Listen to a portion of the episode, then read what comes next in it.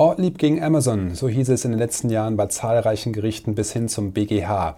Dahinter verbarg sich oder verbirgt sich ein Markenrechtsstreit zwischen dem Fahrradtaschenhersteller Ortlieb und dem Internetgiganten Amazon, bei dem es im Kern immer wieder um die Verwendung der Marke Ortlieb für Anzeigen, ähm, die auf Konkurrenzprodukte hinweisen bei Amazon geht.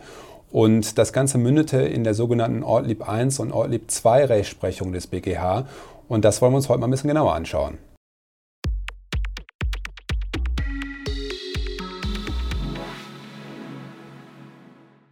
Hallo, mein Name ist Kilian Kost. Ich bin Rechtsanwalt und Partner in unserer Kanzlei und hier für das Wettbewerbs- und Markenrecht zuständig. Und um Letzteres soll es heute wiederum gehen, ähm, wenn wir uns die Ortlieb 1 und 2 Rechtsprechung etwas genauer anschauen, was vielleicht im ersten Moment etwas äh, trocken klingt, zugegebenermaßen, aber ganz konkrete Auswirkungen hat. Wir haben auch schon mal ein Video dazu gemacht, das verlinken wir euch hier auch nochmal, wo es um die Google Ad, ähm, AdWord-Rechtsprechung oder Google Ads äh, des BGH und EuGH geht. Und in diesem Kontext hat es nun auch einige Entscheidungen gegeben, die äh, die Verwendung von Drittmarken bei Amazon halt betreffen und deswegen eine ganz konkrete Auswirkung für viele Online-Händler haben. Und ähm, das würde ich euch gerne in diesem Video etwas näher bringen. Ja, bei der Ortlieb 1 Rechtsprechung geht es letztendlich um die Amazon interne Suchmaschine. Also wenn ich bei Amazon äh, auf der Seite ähm, ein, ein Produkt eingebe, einen Markennamen eingebe und dazu dann entsprechende Treffer äh, vorgelegt bekomme. Ähm, dann war es eben so, wenn ich dort die Marke Ortlieb eingab, dass ich nicht nur Fahrradtaschen des Herstellers Ortlieb angezeigt bekommen hatte, der nämlich selbst auf Amazon gar nicht äh, Handel treiben wollte, sondern dort Konkurrenzprodukte angezeigt bekam.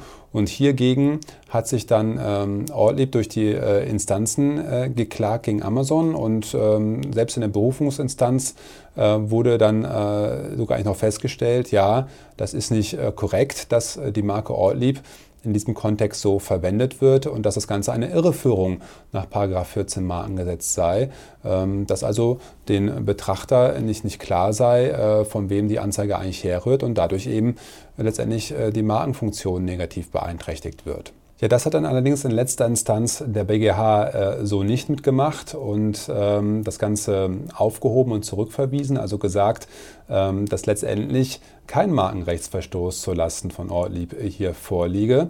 Ähm, zwar so der BGH ähm, ist, ist schon so, dass eine, ähm, eine, Zeichenähnlichkeit vorliegt. Das hat der Amazon ein bisschen eingewandt, ja, da, dass äh, Ortlieb ja nur äh, in kleinen Buchstaben verwendet worden sei, ähm, die Marke aber doch in Großbuchstaben gehalten sei. Ähm, das äh, überzeugte den BGH zu Recht, wie ich meine, nicht.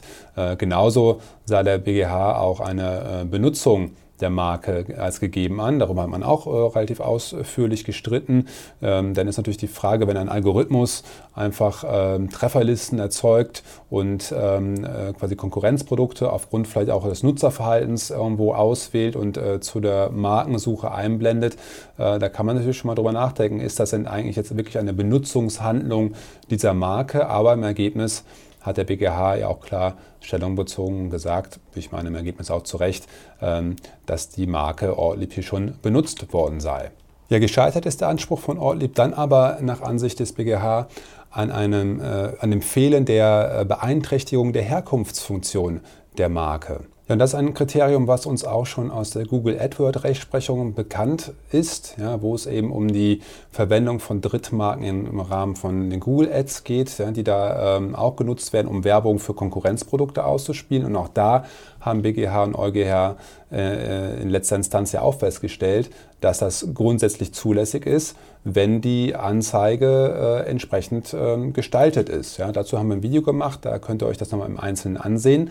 Letztendlich hat der BGH diese Kriterien, die ja auch vom EuGH aufgestellt wurden, eben jetzt hier auf die Amazon-Suchfolgenfunktion übertragen und gesagt, es kommt darauf an, ob die Herkunftsfunktion beeinträchtigt ist. Und das sei, so der BGH, in der Regel eben nicht der Fall, denn ähm, es wäre für den angesprochenen ähm, Ver Adressaten oder Verbraucher in, zum einen vielleicht sogar erkennbar, dass eben zwischen ähm, dem Markennamen, den ich eingegeben habe und den Treffer von dem Konkurrenzprodukt, was mir angezeigt wird, dass da keine wirtschaftliche Verbindung vorliege. Ähm, und selbst wenn er es nicht konkret erkennt, dann ist die Frage, ob es denn erkennbar ist nach objektiven Kriterien.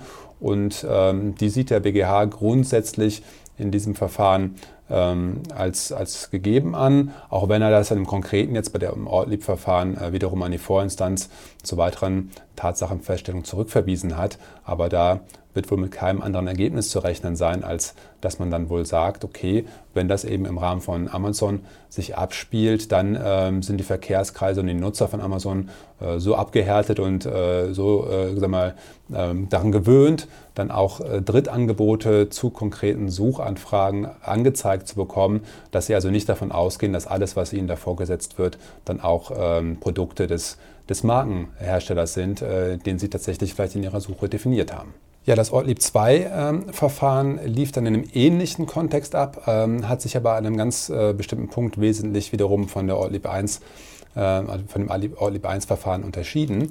Äh, hier ging es nämlich jetzt darum, dass wiederum zwar Ortlieb und Amazon sich gegenüberstanden, es sich aber in erster Linie nicht um die Darstellung im Rahmen der Amazon-Suchfunktion es jetzt hier ging, sondern um wiederum Google Ads, die nämlich Amazon gebucht hat auf den Markennamen Ortlieb. Ja, und auch da klingelt es wieder ein wenig bei uns, ähm, jetzt schon mehrfach erwähnt, unser vorangegangenes Video zu äh, Google Ad Werbung und äh, den dort aufgestellten Kriterien, die letztendlich jetzt hier die Instanzgerichte und in letzter Instanz eben auch der BGH wiederum auf den konkreten Ortlieb-Fall angelegt haben. Ja, der Sachverhalt war eben so, ähm, dass Amazon äh, die Marke Ortlieb als Google Ad gebucht hat und dann äh, über eine Werbeanzeige, die dann bei entsprechender Eingabe des äh, Markennamens Ortlieb bei Google in der Google-Suchfunktion quasi dann auftauchte, diese ähm, Anzeige von Amazon. Und wenn man darauf wiederum klickte, landet man auf der Amazon-Seite und dort wiederum auf einer umfassenden Trefferseite, wo dann ähm, sowohl womöglich Ortlieb Originalwaren angezeigt wurden, aber vor allen Dingen auch Konkurrenzprodukte. Ja, das Problem, was jetzt aber hiermit einherging, war ganz einfach, ähm, dass Amazon nicht die Marke nur gebucht hat, ähm, Ortlieb, und darauf eben Google AdWords geschaltet hat, sondern im Anzeigentext selbst, der bei Google angezeigt wurde, äh, in der, im Titel, in der Überschrift eben auch Ortlieb Fahrradtaschen auftauchte. Ja, also da wurde die Marke wiederum verwendet. Dann habe ich draufgeklickt und bin dann ähm, auf die Amazon-Trefferliste gekommen. Ähm, diese Trefferliste hat den BGH dann gar nicht mehr so sehr interessiert. Das heißt, äh, darüber wurde auch vor allen Dingen bei Ortlieb 1 sehr gestritten, ob jetzt irgendwie ähm, quasi eine Vermischung ähm, äh, zulässig sei oder ob es äh, strikter getrennt sein muss, Originalwaren und ähm, und äh, die Waren anderer Hersteller. Ja, äh, das wurde da alles dann nachher verneint. Und auch hier in Ortlieb 2 kommt es also nicht darauf an, wie die Trefferliste bei Amazon selbst äh, dargestellt ist, aber es kommt natürlich sehr wohl darauf an, wie die Anzeige äh, die, äh, bei den Google Ads äh, genau formuliert ist. Und da kennen wir ja schon aus ähm, der bekannten Banana Bay Rechtsprechung etc. vom EuGH, ähm, dass eben die Marke selber, wenn sie schon als Google Ad verwendet wird, eben nicht nochmal im Anzeigentext wiederholt werden darf, äh, nämlich dadurch ähm, findet dann gerade so eine, eine, wird gerade die Herkunftsfunktion der Marke berührt und findet dann letztendlich äh, eine Irreführung auch statt, ja, weil dadurch dem Betrachter dann durchaus suggeriert wird,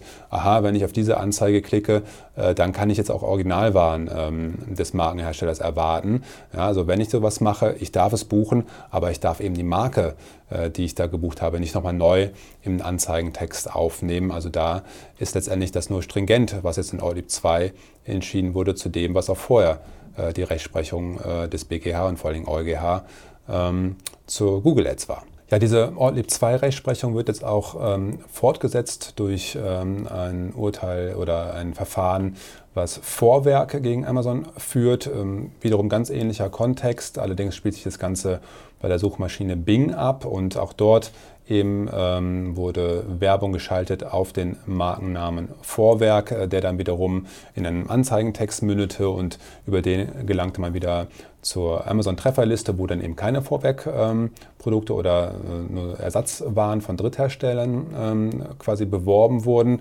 Ähm, da, äh, wenn ich das richtig lese, hat der BGH äh, das durchaus im, im Sinne von ähm, Ortlieb 2 auch äh, beurteilt, musste es aber wiederum zurückverweisen an die Vorinstanz, weil eben noch nicht ausreichend ähm, quasi ermittelt wurde vom, vom Sachverhalt her, wie denn dieser Anzeigentext jetzt gestaltet ist und ähm, ob ähm, die Erwartungshaltung der ähm, angesprochenen Nutzer jetzt dahingehend ähm, zu verstehen gewesen ist, dass jetzt hier Originalprodukte hinter dem ähm, Treffer zu suchen und finden sind oder eben nicht. Ja?